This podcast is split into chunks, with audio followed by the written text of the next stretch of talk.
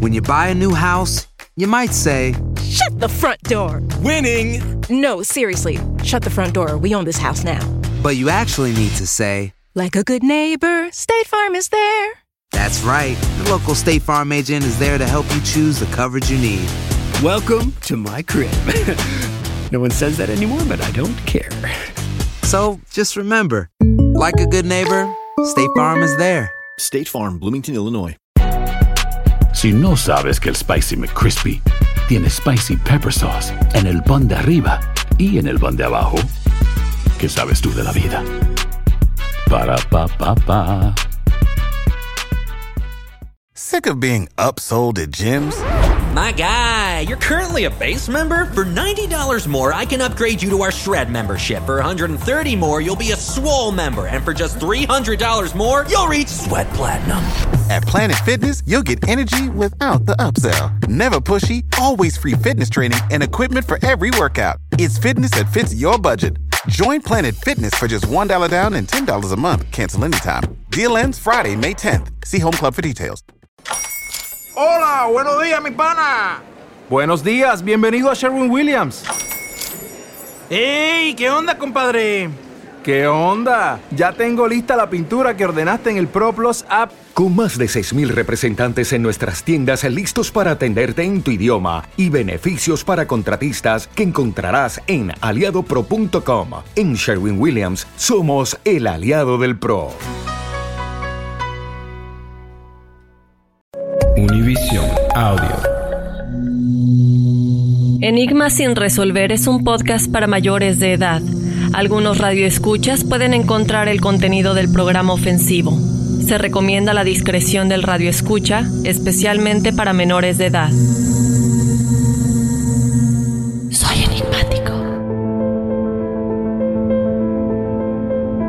Ellos estaban convencidos de que su cuerpo real había sido secuestrado por las hadas y que el cadáver que habían dejado ahí no pertenecía al ministro Kirk.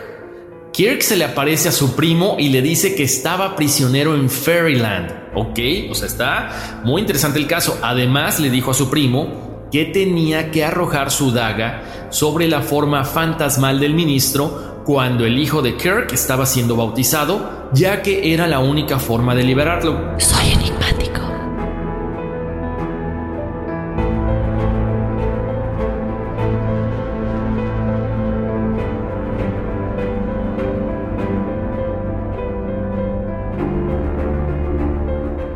¿Qué tal amigos de Enigma sin resolver? Bienvenidos a un episodio más. Les saluda Horacio Antiveros. Y aquí Dafne UGB. Y como siempre hacemos la recomendación de que si ustedes escuchan ruidos raros, no hagan caso. Del lado de Dafne hay Oye. un- hay un aire acondicionado. Del lado mío está mi hijo practicando trompeta. Así que no, no son las trompetas del apocalipsis, por favor. No, no vayan a decir, "¡Oh! se escucharon trompetas en el, el episodio de Enigma sin resolver. No, no se preocupen. Todo bajo Oye, control. sí, porque ya habíamos estado platicando, ¿no, Horacio? Que realmente se había estado viendo en varias partes del mundo estas trompetas del apocalipsis. Entonces, supuestamente hay explicaciones eh, científicas al respecto, pero bueno, lo dejamos allá a la consideración de cada uno de ustedes, chicos. Tenemos un episodio buenísimo el día de hoy. Yo estoy muy emocionada, Horacio, porque hemos hablado de criaturas místicas como los duendes, que de hecho también están un poquito involucrados en este tema. Pero en esta ocasión vamos a estar platicando de las hadas. Y a mí me encanta este tema porque no solamente porque ya no lo habían pedido, pero también es un tema, además de un enigma sin resolver, siento que es un tema muy bonito y el hecho de que haya tantas como pruebas, avistamientos, incluso fotografías o supuestas fotografías, pues nos da un poquito de certeza, ¿no? De que a lo mejor sí podrían ser reales. Exactamente, Daphne. Además, creo que cuando eh, empezamos a conocer y empezamos a investigar acerca de pueblos milenarios que tienen toda esta presencia de seres místicos, de seres para muchas personas, a lo mejor pueden decir como mitológicos, bueno, te das cuenta de que debe de haber algo de verdad tras, to- tras todo esto, ¿no? Entonces, eh, muchos lugares que normalmente relacionamos con las hadas, pues estos están en Europa, pero cuando estábamos investigando nos damos cuenta de que no es exclusivo de esta parte, de este continente, sino también aquí en América. Entonces, en serio se van a quedar sorprendidos con toda la información que tenemos para ustedes el día de hoy. Así es, Horacio. Y les vamos a estar platicando también de el lugar en el que supuestamente viven, qué tienen que ver con los ángeles y con los demonios. También les vamos a estar platicando acerca de dónde nace toda esta historia de las hadas, cómo se identifican de diferentes maneras alrededor del mundo. Este país, Horacio, que estábamos viendo y me encantó, el que supuestamente viven y los diferentes tipos como de hadas que podrían existir que también, como les decía, podrían estar involucrados los duendes, los gnomos y todas estas, los elfos, que uno pensaría que no tienen nada que ver con las hadas, ¿verdad? Y lo mejor para mí es los avistamientos y los testimoniales de gente que supuestamente ha interactuado y ha visto a las hadas en vivo y a todo color. Exactamente, yo creo que es algo muy, muy bonito, muy interesante. Así que quédense con nosotros porque además, bueno, eh, para mucha gente que, le gustan estos temas, ah, eh, al hablar de hadas estamos hablando de los elementales del aire, al hablar de los gnomos estamos hablando de los elementales de la tierra. Entonces, quédense porque va a haber mucha información muy interesante. Lo, que dices, Daphne, cuando ya hay pruebas, el problema cuando hay pruebas es que de repente la gente se empieza a basar así como que no, esto no es cierto, esto no es cierto. Y también han cachado a mucha gente que ha hecho pues este tipo de fraudes, ¿no? Pero el día de hoy les traemos toda esa información para que ustedes lo chequen, lo corroboren y bueno, muchas veces se presentan también este tipo de hadas o como decías, duendes, eh, troles y demás a los niños. ¿Por qué? Porque tienen una conexión con la divinidad que nosotros como adultos vamos perdiendo con el paso del tiempo. ¿Y tú crees? ¿Crees en las hadas? Yo digo que sí existen. Sabes que cuando hay tanto folclore allá afuera, cuando hay tantas culturas que hablan de esto, bueno, dicen que eh, cuando el, el río suena es porque agua lleva. Entonces yo sí creo. ¿Tú? Yo sí creo igual y sobre todo porque, bueno, estuvimos platicando de los duendes, chicos. Si no saben, tenemos un episodio de los duendes. Si no lo han escuchado, vayan a escucharlo porque obviamente se relaciona mucho con lo que vamos a estar platicando hoy de las hadas. Muchos niños tienen como amigos imaginarios que podríamos decir, bueno, es su imaginación, pero ¿qué tal si no es su imaginación? ¿Qué tal si, como dices, es porque cuando estamos chicos estamos más conectados a la divinidad porque acabamos de nacer, todavía no crecemos y nos volvemos tan inmersos en este mundo terrenal. Entonces yo 100% creo, y tú que tienes un chiquitín, ¿alguna vez te he dicho si ha visto alguna criatura mística o algo por el estilo? Fíjate que no, la verdad te cuento algo, Dafne. No, sí me ha tocado que, me ha dicho que ha visto cosas y que de repente han visitado este, ciertas eh, entidades para decir hola. Y, te estoy hablando de cuando tenía, no sé, dos, tres años. O sea, cuando están hablando y que de repente dice, ¿sabes qué? Vinieron tales, tales seres, eh, no quiero entrar mucho en detalle, pero decían, él me comentó, vinieron a ver cómo estaba y me dijeron hola y ya se fueron. Y yo, ah, ¿cómo? O sea, estás hablando, Daphne, de, un niño que en ese momento no estaba, eh, ¿cómo te diré? escuchando que yo estuviera platicando de estos temas o que no, yo no, veía ese tipo de programas. Entonces sí es, es curioso, ¿no? Que como eh, de pronto de la nada te diga, ¿sabes qué? Es que estaba viendo la... Es más, les voy a contar, no tengo ningún problema. Estaba viendo la ventana y de repente se acercó una luz y me dijeron que cómo estaba. Entonces les dije que bien y me dijeron, ah, ok, perfecto, y se fueron. Entonces yo así como que, pero, pero ¿cómo? Sí, una luz allá en el cielo se acercó cuando yo estaba viendo la ventana y eso me dijeron. Y yo, ok. Entonces, cuando hablas con un niño que no tiene esa, ese bombardeo de información, Daphne, acerca de todos estos seres, pues definitivamente yo creo que es algo que, traen precisamente innato, ¿no? Que están en comunicación con cualquier tipo de ser, una hada, eh, no sé, un gnomo, un troll, un duende, como lo platicamos en ese episodio. Eh, eh, pero sí, sí me ha dicho algunas cosas. Le ha tocado también, también ver, perdón, algunas cosas aquí en la casa. Entonces, no sé, yo creo que es, es parte de la, de la sensibilidad que va trayendo cada persona, ¿no?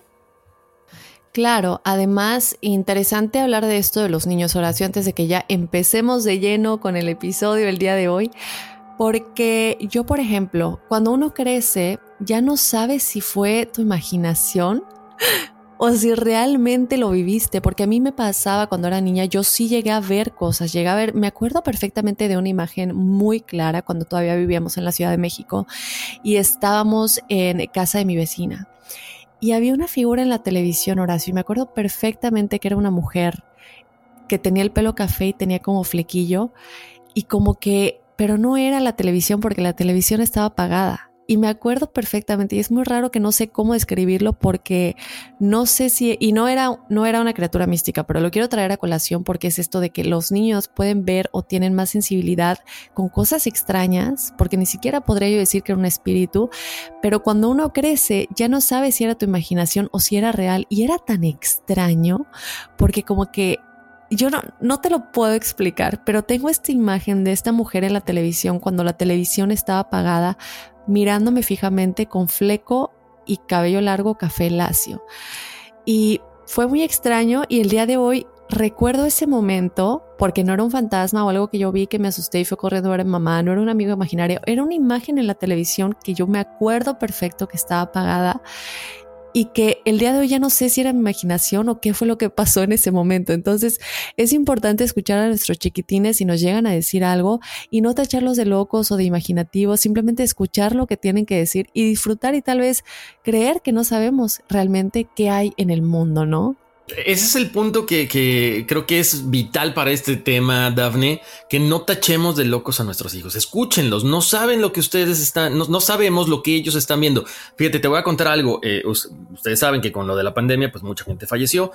Me tocó ir con mi esposa a recoger las cenizas de una persona de, México que no tenía familia aquí. Las recogimos y las tuvimos unos días aquí en la casa mientras íbamos a, entregarlas a, un mensaje de, pues bueno, al consulado más bien para que las enviaran a México. Entonces de repente un día estaba dormido, yo estaba dormido con mi hijo al lado, entonces de repente volteo hacia la puerta y había un niño más o menos de la edad de Sebastián, de más o menos que te gusta 10, 12 años parado en la puerta. Yo dije, ah, caray, ¿qué hace Sebastián ahí? Cuando volteo, o sea, yo digo, espérame, o sea, hay un niño allá y, Sebastián aquí está acostado. O sea, dije, ¿qué onda? Entonces le comentaba a mi esposa, le digo, ¿sabes qué? ¿Estás segura que te dieron las cenizas de la persona correcta? Le digo, porque hay un niño aquí. Pasó, eh, fue entregar las cenizas al consulado y ya no lo volví a ver. Entonces, para que se den cuenta, o sea, no tachemos de loco a nadie. O sea, uno no sé por qué ve las cosas, pero, pero ahí está, ¿no? Ahora también, Daphne, tú eres de una, de un lugar donde hay tanta, tanto misticismo, ¿no? Estos famosos chaneques, duendes y demás. Pues yo creo que a lo mejor también esa sensibilidad se da como que en ciertas partes del mundo. Sí, sin duda alguna, todos estos avistamientos que se dan en las cuevas y, cosas que hay en esa parte de México es, es, obviamente te da más creencia porque hay muchos más testimoniales al respecto, ¿no? Hay mucha más gente que, que lo declara haber visto estos, estas criaturas, estos duendes, estos gnomos, y o aluches, como les llaman bien en la península de Yucatán, los aluches. Y es curioso porque yo llegué a creer mucho en los aluches y me acuerdo que alguna vez mi mamá me regaló un, una, un aluche muy chiquitito y había que alimentarlo, ¿no? Siempre había que cuidarlo, alimentarlo todos los días, como un tamagotchi, ¿te acuerdas de los tamagotchi? Claro. y, y, yo lo hacía, yo era muy consistente porque existía esta creencia de que si tú lo cuidas, le das de comer y su agüita todos los días, te va a ir muy bien, te va a traer fortuna y es tu amigo realmente. Pero si no, se puede enojar y no volverse malo porque no son malos según esto, pero muy travieso, esconderte cosas o molestarte en la noche y cosas así, ¿no? Entonces a mí me encantaba tener a mi aluchito y cuidarlo todos, todos los días, todo, todo el tiempo. Y, son estas creencias, ¿no? Que traen consigo este tipo de, de muñequines que se vuelven parte de la vida de uno en, las, en, en estas culturas, no solamente de México, pero creo que de Latinoamérica en general. Así es, Daphne. Y bueno, ya casi casi vamos a arrancar. Como siempre les recomendamos que pasen la voz con todos sus amigos, con todos sus compañeros de trabajo. Eh, si están en línea, pasen la voz de que estamos en todas las plataformas de audio. Estamos como Enigma sin resolver en Apple Podcast, Google Podcast, en Spotify. Ustedes busquen y nos van a encontrar facilísimo, ¿eh? Y por ahí donde se pueda, eh, ya saben, poner una recomendación o perdón, una calificación, pónganos cinco estrellitas si les gusta y por ahí escríbanos un mensajito bonito. Así es, que nos dejen sus mensajes, sus sugerencias, recomendaciones de temas y también escríbanos obviamente a nuestro correo en donde estamos leyendo todos sus testimoniales y donde estamos también eh, leyendo sus numerologías. Si quieren su numerología, recuerden que tiene que ser específicamente por este medio enigmas@univision.net para que pues estemos en comunicación más directa. Así es, bueno, pues prepárense porque aquí arrancamos. Enigmas sin resolver. Si no sabes que el Spicy McCrispy tiene Spicy Pepper Sauce en el pan de arriba y en el pan de abajo, ¿qué sabes tú de la vida? Para, pa, pa, pa. Hola, buenos días, mi pana. Buenos días, bienvenido a Sherwin Williams. ¡Ey! ¿Qué onda, compadre? ¿Qué onda? Ya tengo lista la pintura que ordenaste en el ProPlus app. Con más de 6.000 representantes en nuestras tiendas listos para atenderte en tu idioma y beneficios para contratistas que encontrarás en aliadopro.com. En Sherwin Williams somos el aliado del PRO. Dicen que traigo la suerte a todo el que está a mi lado. Y esa es mi mala fortuna. Basada en el clásico de Juan Rulfo, llega Univisión, El Gallo de Oro. Supongamos que la caponera puede inclinar la suerte a quien ella quiera. ¿Estás tardando en conquistarla? Con Lucero, José Ron y Plutarco Asa. Este gallo está cambiando la vida. En una historia legendaria de amor y azar. No trates de cambiarme, no lo vas a lograr. El Gallo de Oro, gran estreno miércoles 8 de mayo a las 9 por Univisión. Soy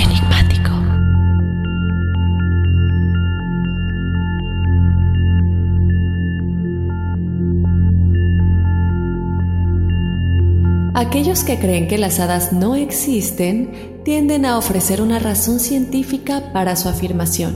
Si bien la ciencia ha demostrado muchas cosas, sería negligente de nuestra parte asumir que entendemos incluso una pequeña fracción de los misterios del universo. Si estás convencido de que las hadas no son reales, probablemente te sorprenderás al saber cuántas personas no están de acuerdo. Según un estudio de la Eastern Virginia Medical School, aproximadamente dos tercios de la población estadounidense informaron tener una experiencia mística que no podían explicar fácilmente.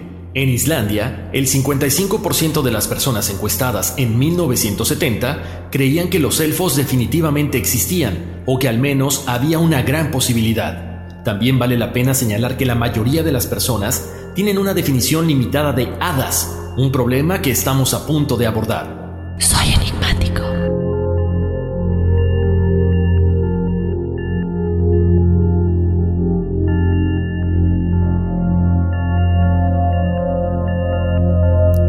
Y bueno, esto me encanta, ¿no? Porque es uno de los temas que tiene tantas pequeñas partes, pero ¿qué te parece Horacio si empezamos por lo básico? ¿Qué son las hadas según esto y lo que se dice y se cree? Pues las hadas, para serles claros chicos, no hay una de definición que sea fácil y que sea rápida. Varía según la cultura con numerosas naciones que tienen sus historias únicas. Vamos a ver qué se dice. Por ejemplo, a principios del siglo XVIII, el famoso antropólogo W. Y.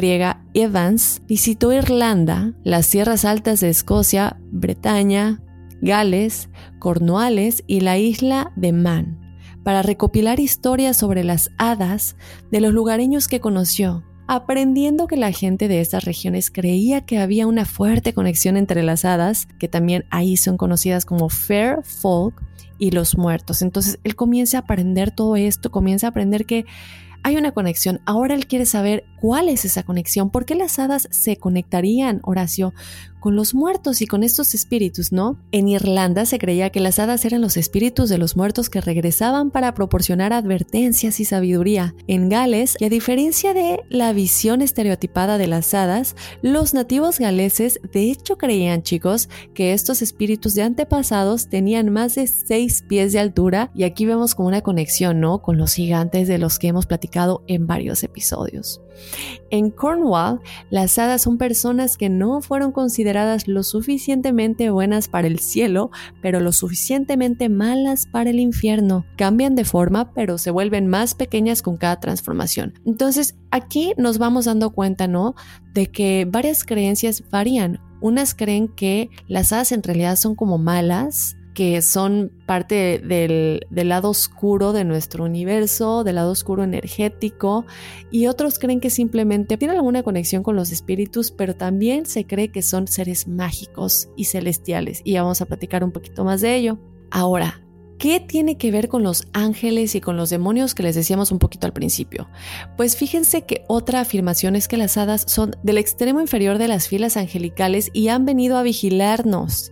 En las regiones de habla gaélica de Escocia, la creencia es que las hadas son ángeles caídos, según lo escrito por Alexander Carmichael en Carmina Gadélica. Y bueno, aquí regresamos a lo mismo, Horacio. ¿Por qué se creería que realmente las hadas son ángeles caídos? ¿Tendrán que ver que serían los nefilim? Yo creo que con todos estos textos ancestrales, con tantos, siempre se trata de buscar una conexión y aquí vemos cómo están tratando de conectar a las hadas con los ángeles caídos. Esta es una versión, yo en lo personal no creo mucho en esta parte de, de cómo se mira a las hadas, de, la, de esta versión de qué son realmente las hadas. Creo que es más bien una de las, de las muchas explicaciones que se trata de tener, ¿no? De realmente qué son, de dónde vienen y cómo realmente nacieron en primera instancia. Ahora, otra vieja creencia irlandesa es que las hadas eran hijos de la diosa Don. Los Tuata de Danán, como se los conocía, tenían poderes increíbles. Después de sufrir la conquista a manos de los milesios, se escondieron en las colinas para convertirse en Daoine Sith, en el transcurso de algunos siglos, chicos, se aparearon con guerreros llamados Fianna Fin, pero eran más pequeños que los bebés cuando crecían por completo.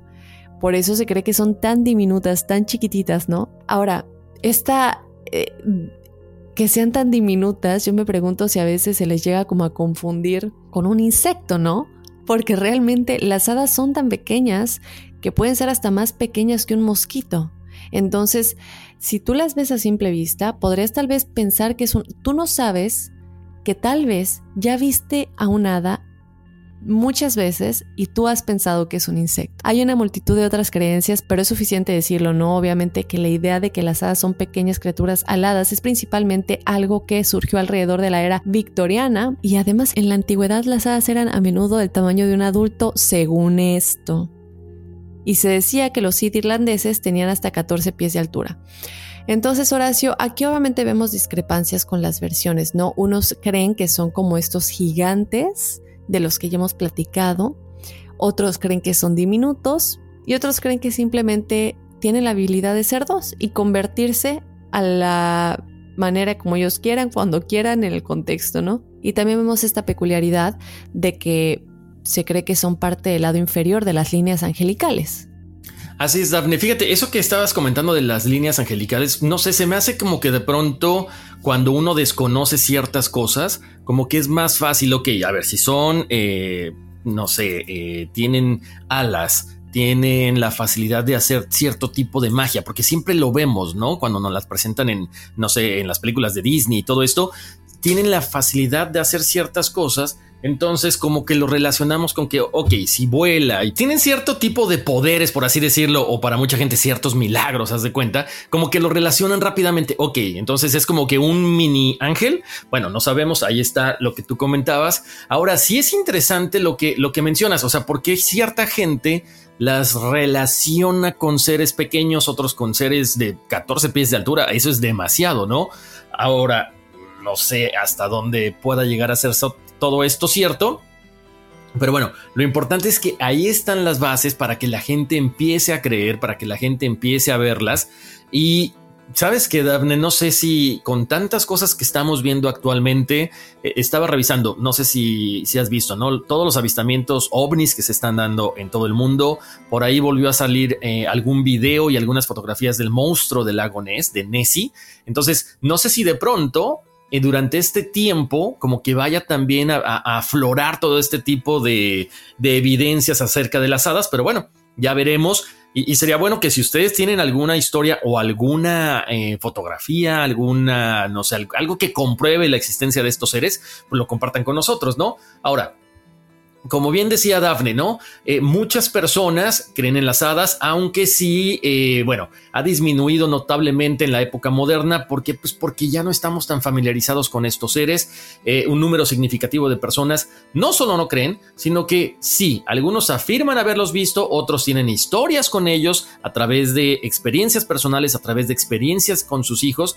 Pero bueno, déjenme decirles enigmáticos que les sorprenderá saber que a principios del siglo XX, grandes zonas de las zonas rurales de Irlanda y Gran Bretaña creían firmemente en la existencia de las hadas. Este término hada proviene de la palabra fey o fay, que a su vez deriva de la antigua palabra francesa feye.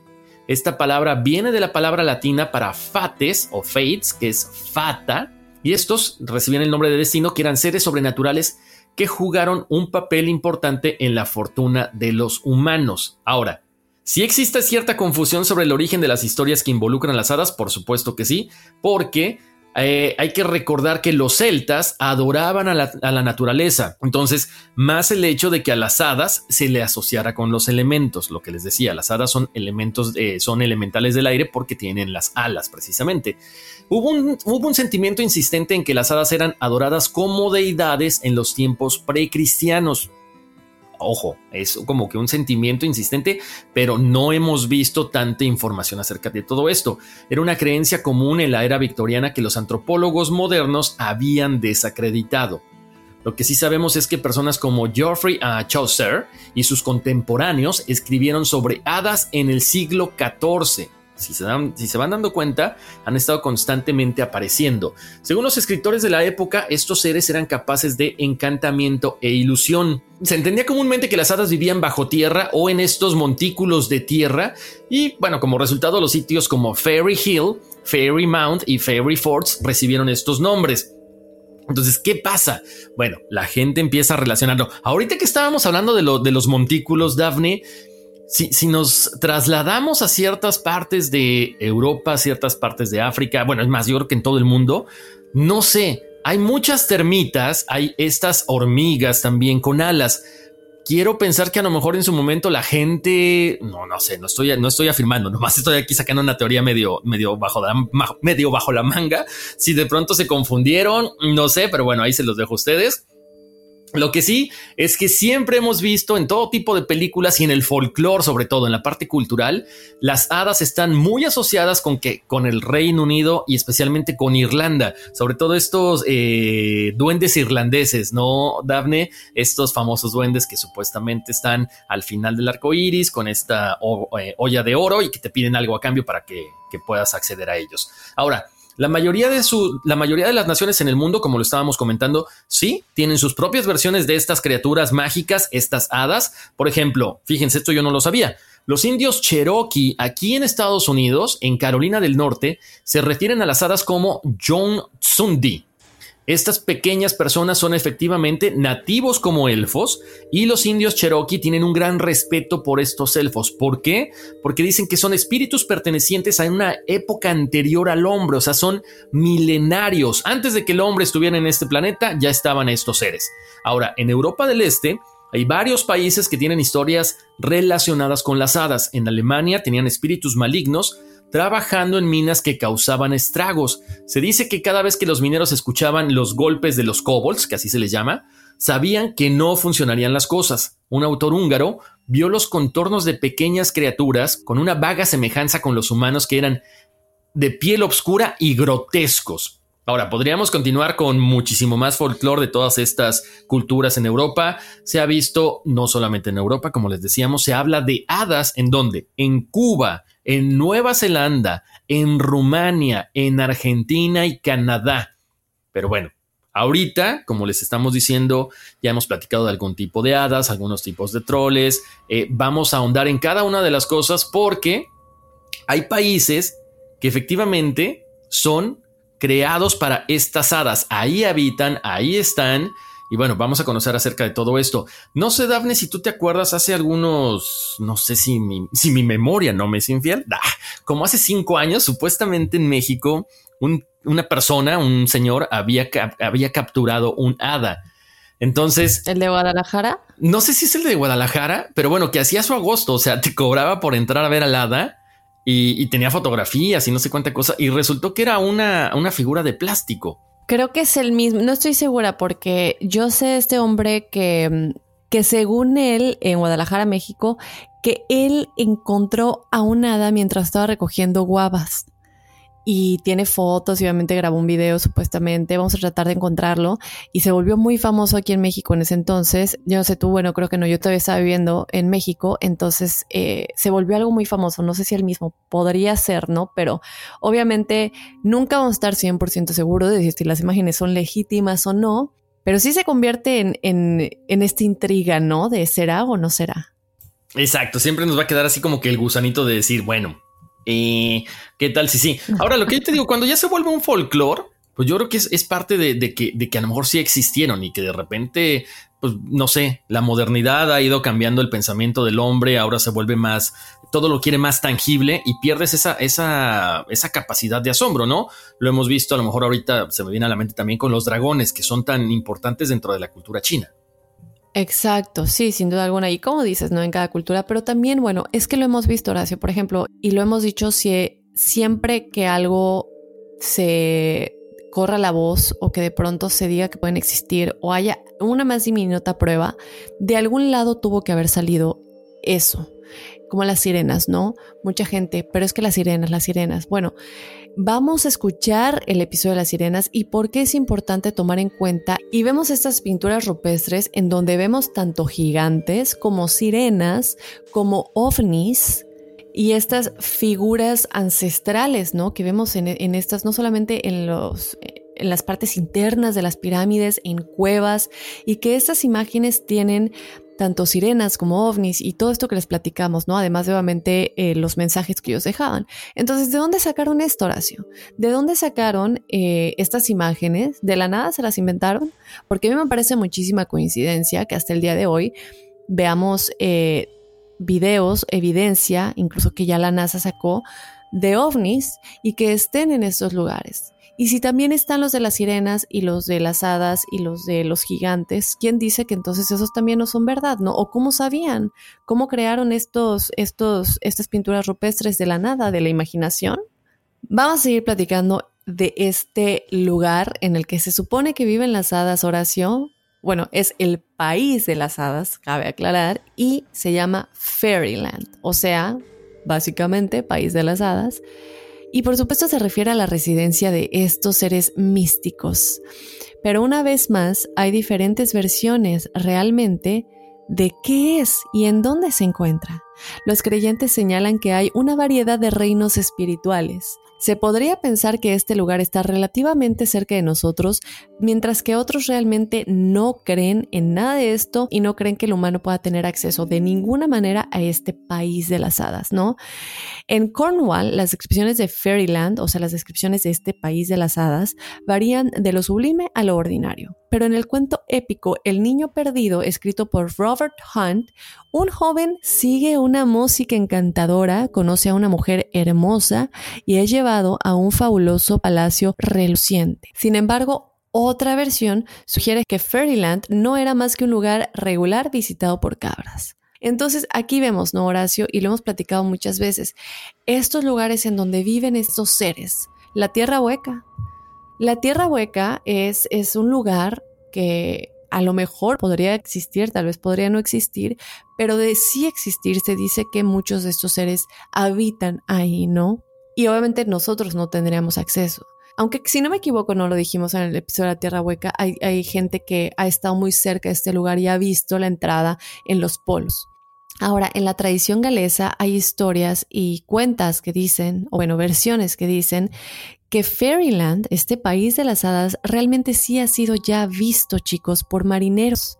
Ellos describen exuberantes prados. Y esto, Horacio, ¿a poco no nos suena la Tierra Hueca? Y los que ya hayan escuchado este episodio de la Tierra Hueca que tenemos, sabrán que las descripciones de gente que lo ha visto y que ha visto las entradas describen estos grandes prados de igual manera, ¿no?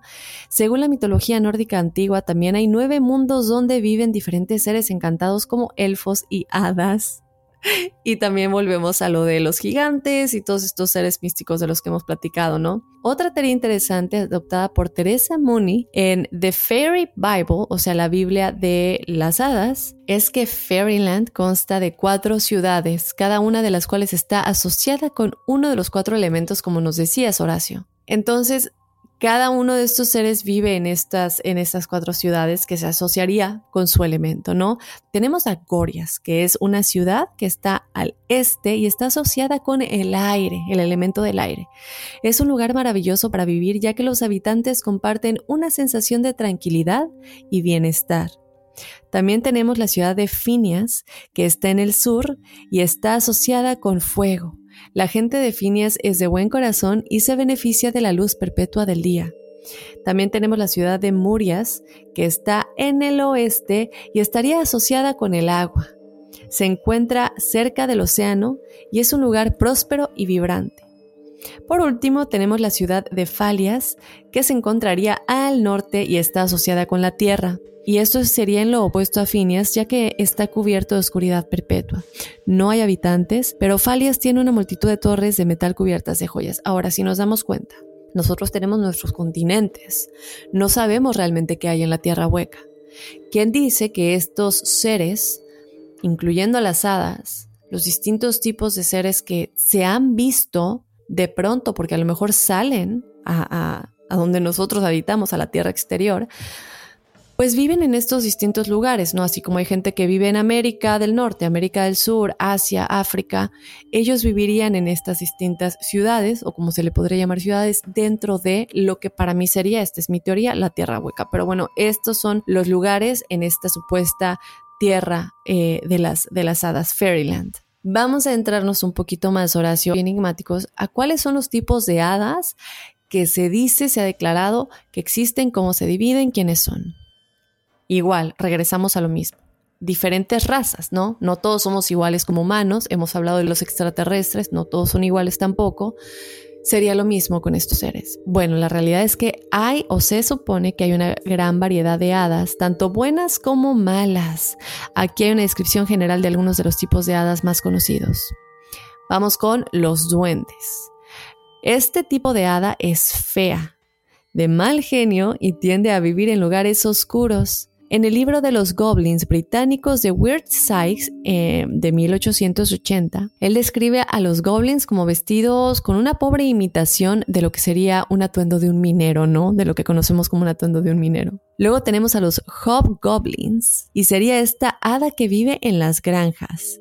Y bueno, esto sería porque ama el calor del hogar, es muy familiar puede entrar a nuestras casas. De pronto, si ves ahí como este ser raro, podría ser uno de estos seres, ¿no? De, esta raza, de, lo que serían las hadas. Se supone también que en ocasiones se convierten en una molestia porque son, lo sabemos, traviesos, de pronto les gusta, ustedes saben, ¿no? Dejé esto en tal parte de la casa, lo dejé en el buró, en el tocador o en la cocina y yo estoy seguro y no lo encuentro en dónde quedó y estás buscando y luego regresas otra vez al lugar en donde pensaste que lo dejaste y ahora sí ya está ahí. ¿Será una travesura de estos seres? Pues podría ser, evidentemente no. Aunque son traviesos y les gusta hacer estas pequeñas maldades, realmente en lo general se dice que son bondadosos a menos de que los ofendas o trates de dañarlos de alguna manera. La otra especie, chicos, serían los brownies, así como este postre que nos encanta comer. Bueno, estas hadas serían solitarias y se adhieren normalmente a la parte de la casa que tiene un rincón o la parte más oscura. O sea que si tu casa es muy iluminada por todas partes, este tipo o esta especie de hada no escogería tu casa como para vivir o habitar en determinado momento que escoge estar aquí por un tiempo. Las leyendas dicen que aprecian mucho cuando dejamos un tazón de crema como recompensa por eh, cualquier cosita que hayan hecho por nosotros. O sea que si de pronto ves que tu casa siempre está muy limpia y tú no te dedicas mucho a limpiar o no te dedicas mucho a dejar cosas en su lugar y, y tú, bueno, pues no lo tomas mucho en cuenta, se podría suponer que son estos seres, ¿no? Oye, pero espérame tantito porque me quedé confundido con eso. ¿Cómo le hago para conseguir unos, unos de esos y vengan a limpiar mi casa? Que vengan, pero que me haga, pero que todo, ¿eh? Que me haga la ropa, que me planche, que me lave. Pues mira, nomás con que me barran y me trapeen ya con eso. Y, es curioso, ¿no, Horacio? Porque eh, hay mucha gente que no lo toma en cuenta, hay mucha gente que pensará, nos la pasamos en el trabajo todo el día y llegamos y no tomamos en cuenta que está ordenado y decimos, bueno, pues así lo dejé y se nos olvida, ¿no? Estamos tan ocupados y así. ¿Y quién quita? Y podrían ser estas, ¿no? Que les gusta. Pero recuerden que para tener una de estas en tu casa, tendrías que tener un lugar oscuro o un rincón porque como dije, si tu casa es muy iluminada, se supone que estos seres no les gustaría estar ahí. Ahora tenemos a los pixies. Esta está asociada con la región de West Country de Inglaterra y es conocida como la Pisky de Cornwall. Se supone, chicos, que siglos atrás las personas en estas regiones creían casi unilateralmente en estos pixies y de hecho tenían como algo que llamaban Pisky Poles en el techo para asegurarse de que estas hadas tuvieran una especie como de pista de que eran bienvenidos en este lugar. ya casi terminamos con las especies de, hadas, los distintos tipos de hadas que se supone que existen. Pero a mí me da mucha curiosidad esta en específico porque, bueno, vemos que eh, esta versión de esta hada nace en Inglaterra, en esta parte de Inglaterra llamada Cornwall. Y la gente creía tanto en esto, debido a todos, obviamente, las historias de avistamientos y todo esto, que comienzan ya a implementar algo en sus casas, este Pisky Bow que ponían en los techos, para que ellas supieran que eran bienvenidas en este lugar, que podían em, ocuparlo como su hogar de igual manera, ¿no? Eh, esto a mí me encanta. Ahora, yo no sé si sería contradictorio en algún momento, como estábamos hablando en el episodio de testimoniales en relación a los espíritus, que de pronto ya lo adoptas como tan tuyo que hasta le pones un nombre, ¿no? Y eso se supone que no es bueno. Entonces, en este caso de las hadas no sabemos qué tan contradictorio podía ser, pero esta es una práctica que se lleva porque la creencia en este poblado es tan grande, bueno, en este lugar de Inglaterra es tan grande por las evidencias que se han visto que ya les dan la bienvenida de una manera muy, muy, muy abierta, ¿no? Ahora tenemos a los elfos. Según la mitología nórdica, hay elfos oscuros y elfos de la luz. En Escocia, los elfos oscuros son conocidos como los trolls, de los cuales eh, les platicaba, bueno, los aluches y trolls aquí se les llamaría aluches en, esta, en la parte de México del Yucatán y todo eso, em, del sur más que nada. Pero para mí yo creo que son lo mismo que los trolls.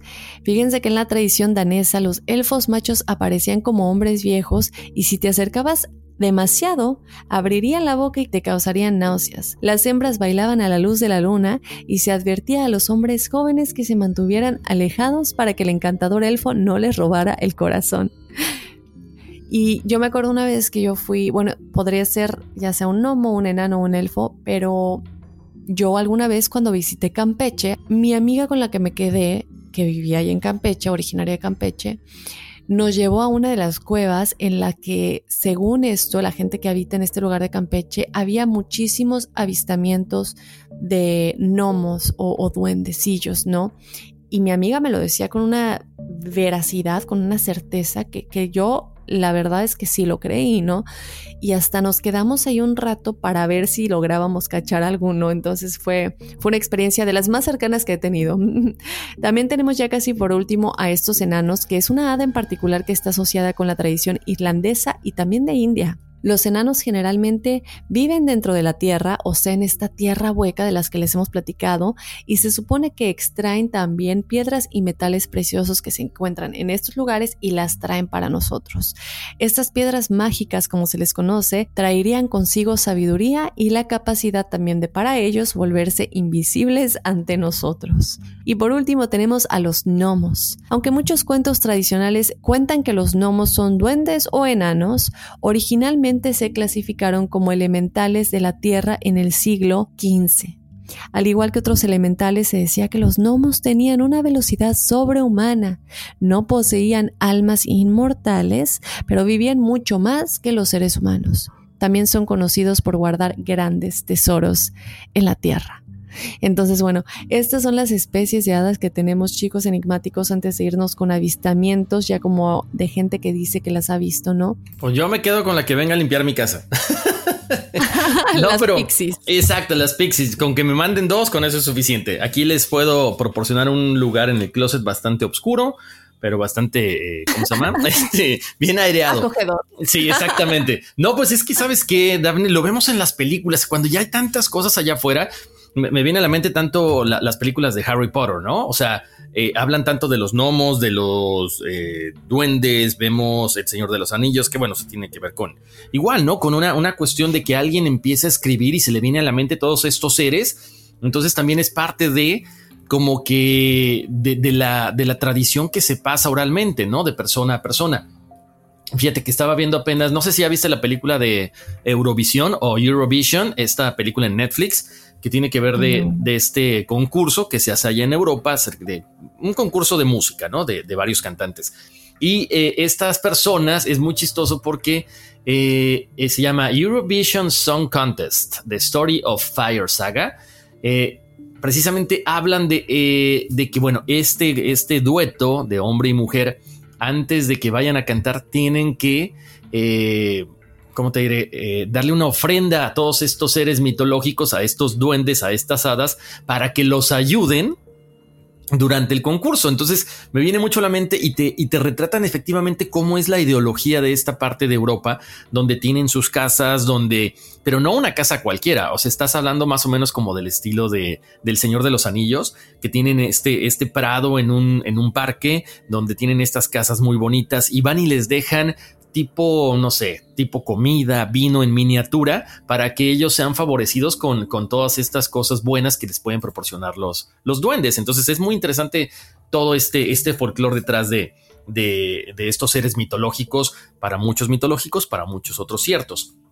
Ahora vamos a hablar, ¿sabes qué, Dafne? Entre más pasa el tiempo, todos estos seres aparentemente mitológicos nos hemos dado cuenta de que con los avances de la ciencia te das, eh, o sea, sí, sí existieron, o al menos todo parece indicar que sí. Lo hemos hablado con lo de los gigantes, lo hemos hablado con, eh, con el monstruo del lagonés, lo hemos hablado con los extraterrestres y sobre todo con Bigfoot, con el Yeti también. O sea, de repente decías, bueno, ese es yo creo que un invento de cualquier persona, pero ya cuando empiezas a encontrar rastros o restos, perdón, de todo esto, es porque entonces quizás sí, a alguien se le acercaron estos seres, ellas, estas personas lo plasmaron y de ahí ya se volvió pues como una tradición, ¿no? Ahora, bueno, vamos a platicar acerca de Thomas eh, de Elserdum.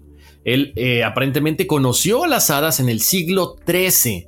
Según la historia, la reina de Efland se enamoró de Thomas y experimentó los lados y buenos, los lados buenos y malos del monarca, ¿ok? Se dice que vivió con ella en la tierra de las hadas durante siete años y solo fue liberado cuando la reina estaba preocupada de que el diablo tomara a Thomas como parte de su tributo de siete años. Cuando Thomas regresó a casa se dice que era incapaz de mentir. ¿Por qué? Porque había, había eh, estado tanto tiempo en este mundo mágico que era una persona transparente, completamente honesta. Ahora, hay, otras, hay otros eh, nombres que aparentemente tuvieron contacto con ellos. Los pueden checar, los pueden googlear. Entonces, ¿por qué, qué, necesidad, qué necesidad habría de mentir, Dafne, enigmáticos, de parte de esta gente? Si sí, yo lo vi, que quede mi nombre ahí como, como un, este, un legado, ¿no? Robert Kick. Eh, él fue ministro escocés en el siglo XVII y escribió la famosa Comunidad Secreta de Elfos, Faunos y Hadas, después de haber sido encontrado muerto junto al Fairy Node en Aberfoyle en 1692, chequen lo que pasó, lo que dicen los lugareños. Ellos estaban convencidos de que su cuerpo real había sido secuestrado por las hadas y que el cadáver que habían dejado ahí no pertenecía al ministro Kirk. Kirk se le aparece a su primo y le dice que estaba prisionero en Fairyland. Ok, o sea, está muy interesante el caso. Además, le dijo a su primo que tenía que arrojar su daga sobre la forma fantasmal del ministro cuando el hijo de Kirk estaba siendo bautizado, ya que era la única forma de liberarlo. Bueno, lamentablemente ya saben qué sucedió. El primo de Kirk falla en su misión, el ministro siempre estuvo, siempre estuvo prisionero. Hasta el día de hoy, la silla de Kirk se encuentra en Aberfoyle. Y bueno, pues aparentemente como falló el primo, pues ahí, ahí seguirá forever and for good, o sea, para siempre. Ahora, también estamos hablando de otras personas que los han visto. En este caso vamos a hablar detalladamente del reverendo Edward Williams. Williams habló de su encuentro con las hadas cuando tenía solo 7 años, en 1757. Una vez más, la importancia de la edad, la conexión de la divinidad con esa persona y la inocencia sobre todo, ¿no? Este fue uno de los cuatro niños que vio a ocho parejas bailando a menos de 100 yardas de distancia Dice que eran más pequeños que los niños, pero parecían enanos y vestían ropas rojas. Ahora, otro caso también que queremos platicar es las hadas de Cottingley. Este es posiblemente el encuentro de hadas más famosos de todos los tiempos. ¿Por qué? Porque causó sensación a principios del siglo XX. Esto se llevó a cabo entre 1917 y 1920 aproximadamente, cuando un par de colegialas, Ellis Wright y Frances Griffiths, de Yorkshire, tomaron cinco fotografías en el bosque cerca del arroyo junto al pueblo de Cottingley, cerca de Bradford. Ahora, estas fotografías se publicaron junto con un artículo de Sir Arthur Conan Doyle en la revista Strand en 1920. Muchas personas creyeron esta historia hasta algunos años después. ¿Por qué? Porque las chicas admiten haber falsificado cuatro de las cinco fotografías. Importante mencionar que cuatro eran aparentemente falsificadas.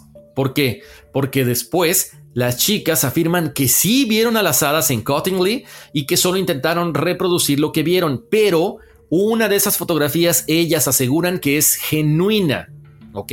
Ahora, hay docenas de historias sobre encuentros con hadas, no, no, solo desde el siglo pasado, mucho antes, también actualmente. El problema es que no hay evidencias fotográficas porque siempre que sale una, una fotografía, por supuesto, tiene que ser sometida a todo tipo de exámenes, a todo tipo de pruebas para ver si es real o no es real. Ahora, ¿qué pasó? Que bueno, con este incidente de Cottingley, pues la gente ya no cree que sea todo esto cierto. Ahora, vamos a hablar también a que no solamente está la parte de, de, que vemos las hadas, de que creemos que tienen una tierra, de que sabemos de que están aquí, sino que también se han encontrado extrañas excavaciones, ¿ok?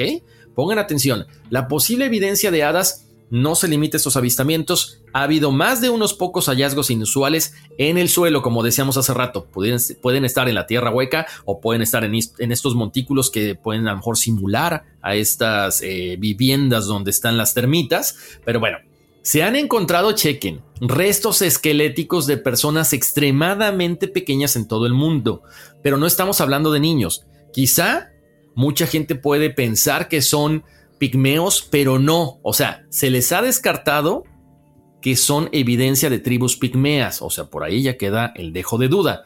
Sin embargo, sin embargo, dos buscadores de oro en Wyoming descubrieron los restos de un hombre pequeño momificado sentado en una repisa. Probablemente se dice que este ser tenía 60 años al momento en que él muere y aproximadamente medía 20 pulgadas de alto. Ahora, nos vamos a la cuestión actual. Si ustedes revisan el Internet, hay una persona que se llama Chandra Bahadur Dangi de Nepal. Él es el humano más pequeño que, está, que se ha verificado y mide 21.4 pulgadas. Entonces, si estamos hablando de que es más pequeño que este ser que ya se verificó que es el, el hombre más pequeño, pues seguramente pudiera ser a lo mejor el cadáver o los huesos de, un hada o de un gnomo o de estos seres elementales. Además, también se han encontrado cráneos increíblemente pequeños en las montañas Berthoud de Montana. Se encontró otra momia de solo 11.625 pulgadas de alto, o sea, casi la mitad de lo que estábamos hablando ahorita. Esto fue en América Central en 1920. Esto, por supuesto, es más difícil explicar porque porque la gente piensa que definitivamente son pigmeos. Los pigmeos, si ustedes revisan, no son tan pequeños como estos seres que se han encontrado. Entonces, si nos deja una vez más, Daphne, enigmáticos, la duda de qué encontraron estas personas. Exactamente, Horacio, ¿no? regresamos a lo mismo. ¿Cuántos eh, nuevos descubrimientos antropológicos y arqueológicos se han encontrado cuando se hacen estas excavaciones? Es impresionante. Se han encontrado esqueletos de gigantes, se han encontrado obviamente dinosaurios. Ay, recordarles que en el episodio de registros acásicos hablábamos de estos, estas memorias, ¿no? Que se supone que los humanos en el tiempo de los dinosaurios también hubo humanos en algún momento. Entonces, hay tantas cosas que desconocemos, Horacio. Y como dices, ¿no? Cuando la evidencia de las hadas no se limita únicamente a avistamientos, no se limita únicamente a testimonios de gente que dice que lo vi, o mira, tomé esta imagen y es verídica, pero como yo sé 100% que es verídica, ¿no? Eh, bueno, en el caso de estas niñas eh, que estamos hablando del año 1917, Creo yo que no hay manera de falsificar tanto, de alguna manera tan fácil la primer fotografía. Obviamente se llega a la conclusión de que, mira, estas otras cuatro sí se ven muy falsas. Entonces explícanos qué es realmente lo que sucedió. Y es cuando ellas tienen que confesar realmente sí se ven falsas porque lo son. Hoy en día, 2020, obviamente toda la tecnología que hay, es más difícil decir que algo es falso o real porque tenemos muchas, muchos avances, ¿no? A nivel eh, tecnológico y de computadoras. Pero a mí me, me encanta esta parte de decir, ya no son solamente avistamientos e historias o déjate tú las, los, las pinturas rupestres o los escritos mitológicos ya estamos hablando de, eh, estos hallazgos, como nos dices, no inusuales que están enterrados en el suelo, enterrados en nuestra tierra. Entonces, dejar esto a la, obviamente, conclusión de ustedes, chicos, déjenos saber ustedes qué piensan.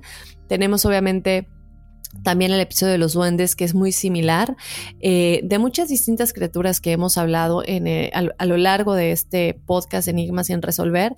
¿Crees en las hadas o no crees en las hadas? ¿Qué crees que son? ¿Son buenas? ¿Son malas? ¿Realmente son pequeñas, como se dice? ¿O serán estos seres que de pronto se cree que son demonios o los ángeles caídos? ¿O por otro lado, gigantes, según esto, no? Yo creo que a lo mejor muchos hemos estado en presencia de hadas sin habernos, darnos, sin habernos dado cuenta, Horacio, en lo personal. Nos encantaría darles una respuesta definitiva a la pregunta de si son reales o no. Pero bueno, los detractores siempre van a sugerir, Horacio, que no hay evidencia concluyente para probar la existencia de las hadas.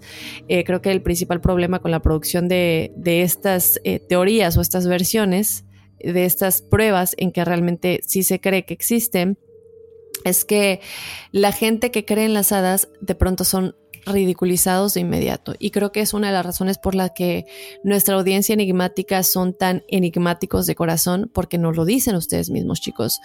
Hasta que encontré enigmas sin resolver, me sentí identificado porque toda la gente me tacha de loco de todo lo que creo. O toda la gente, no puedo hablar de esto con nadie.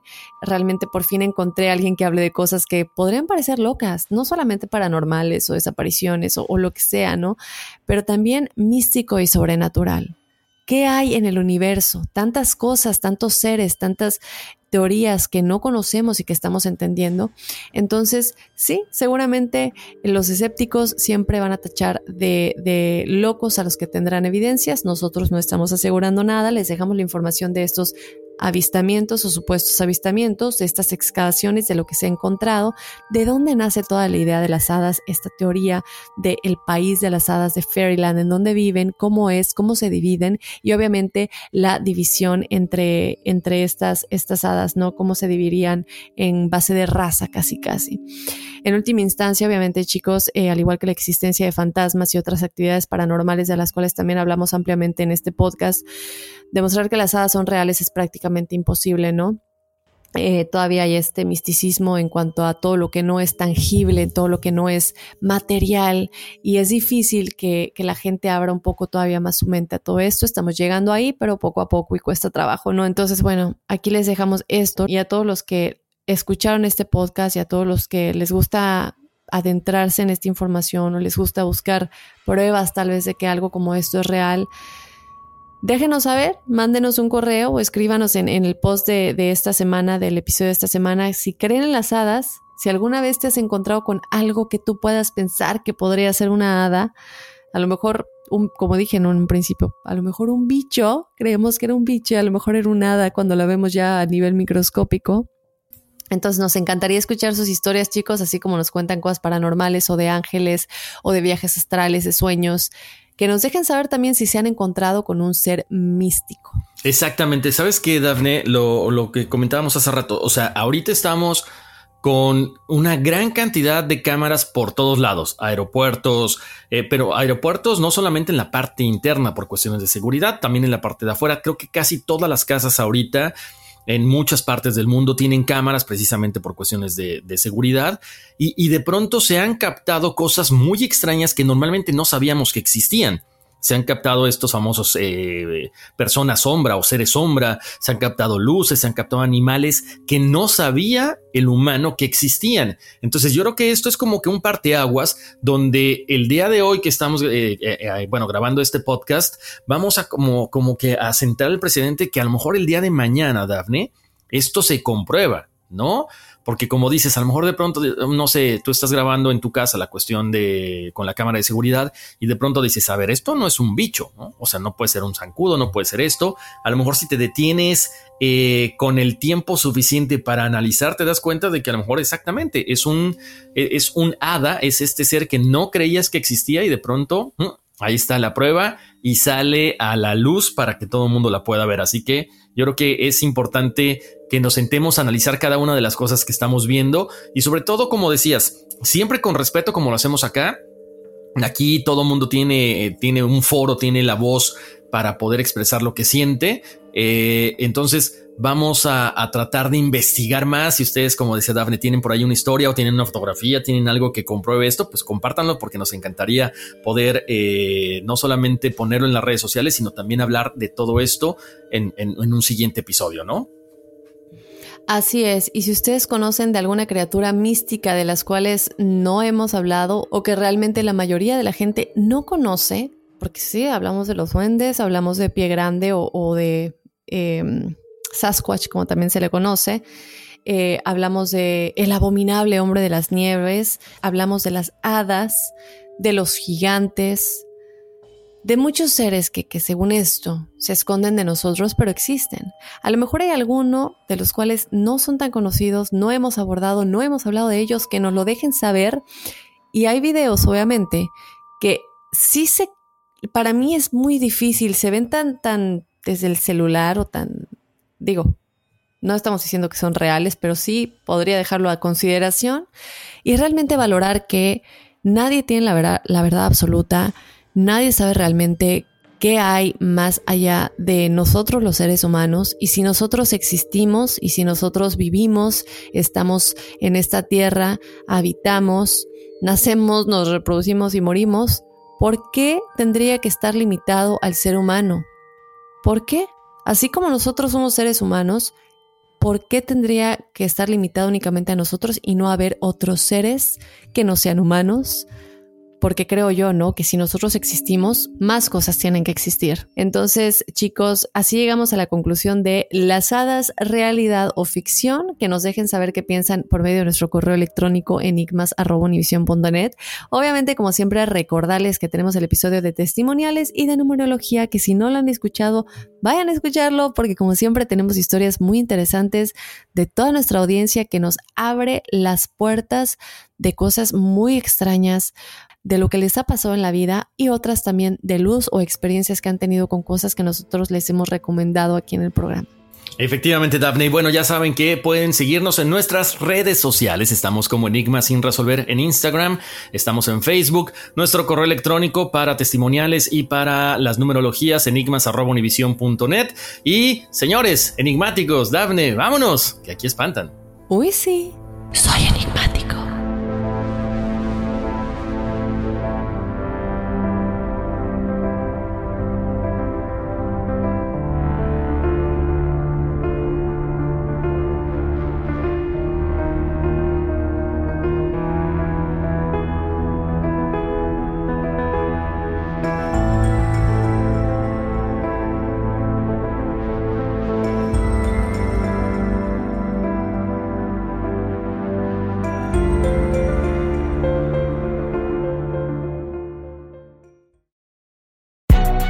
Gente a la que le encanta el McCrispy y hay gente que nunca ha probado el McCrispy.